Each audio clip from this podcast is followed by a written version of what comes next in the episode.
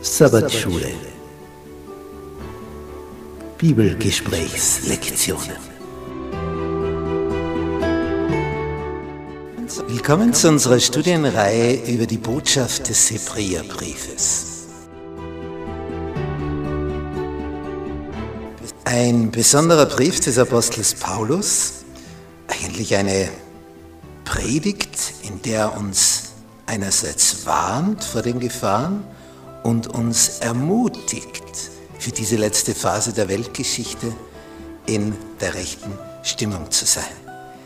Paulus erhöht Jesus.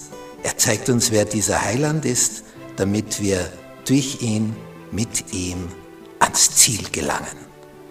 Das erreichen, was Gott für uns vorgesehen hat. Mittwoch, der neue, lebendige Weg durch den Vorhang.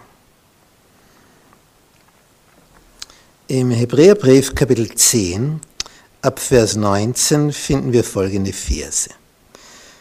Da wir nun, ihr Brüder, Kraft des Blutes Jesu, Freimütigkeit haben zum Eingang in das Heiligtum.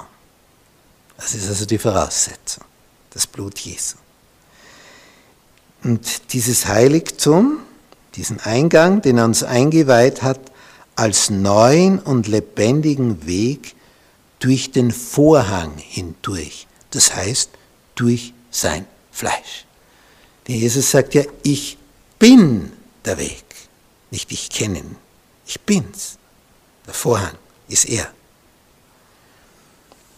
Und da wir einen großen Priester über das Haus Gottes haben, so lasst uns hinzutreten mit wahrhaftigem Herzen, in völliger Gewissheit des Glaubens, durch Besprengung der Herzen los vom bösen Gewissen und am Leib gewaschen mit reinem Wasser.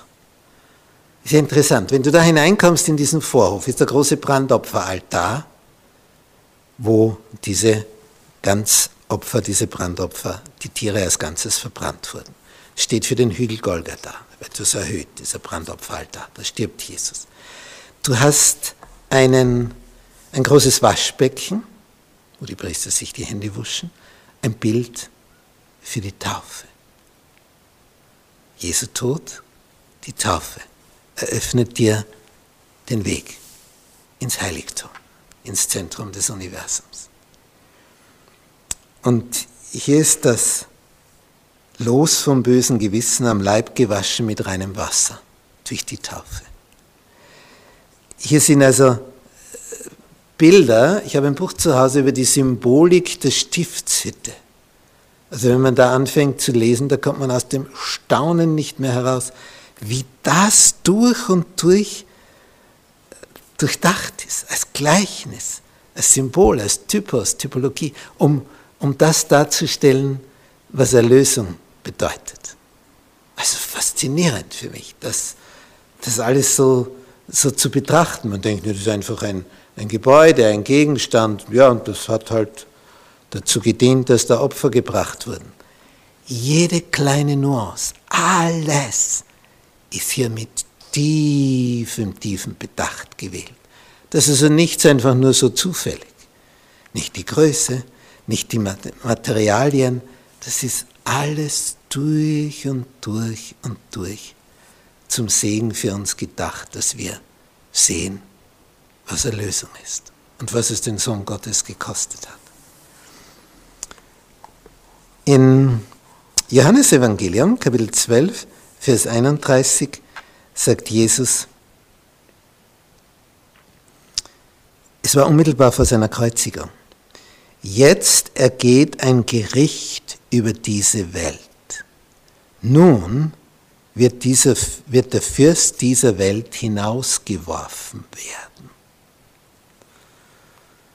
Als Satan aus dem Himmel flog, durch seine Rebellion und diese Erde als seinen Wohnplanet zugeordnet bekam, und glücklicherweise sind wir da gerade drauf, wo er auch drauf wohnt, das macht die Sache so kompliziert und darum ist so viel Chaos und Durcheinander auf diesem Planeten, im Gegensatz zu anderen bewohnten Planeten wo Harmonie ist, die nie gesündigt haben. Er flog raus, bekam diese Erde, Satan als Wohnstätte, aber hatte noch Zugang, im Himmel so zwischendurch vorbeizuschauen. Aber mit der Kreuzigung Jesu war es endgültig vorbei. Da konnte er nicht mehr dort hinauf. Dann blieb die Erde seine alleinige Domäne. Wie Jesus gesagt hat, nun wird der Fürst dieser Welt hinausgeworfen werden, endgültig aus dem Himmel. Und in Johannes 16, Vers 11 redet er über mehrere Punkte, auch über das Gericht. Was ist das Gericht? Der Fürst dieser Welt ist gerichtet. Denn der Teufel hat sich ja hier diesen Planeten unrechtmäßigerweise unter den Nagel gerissen.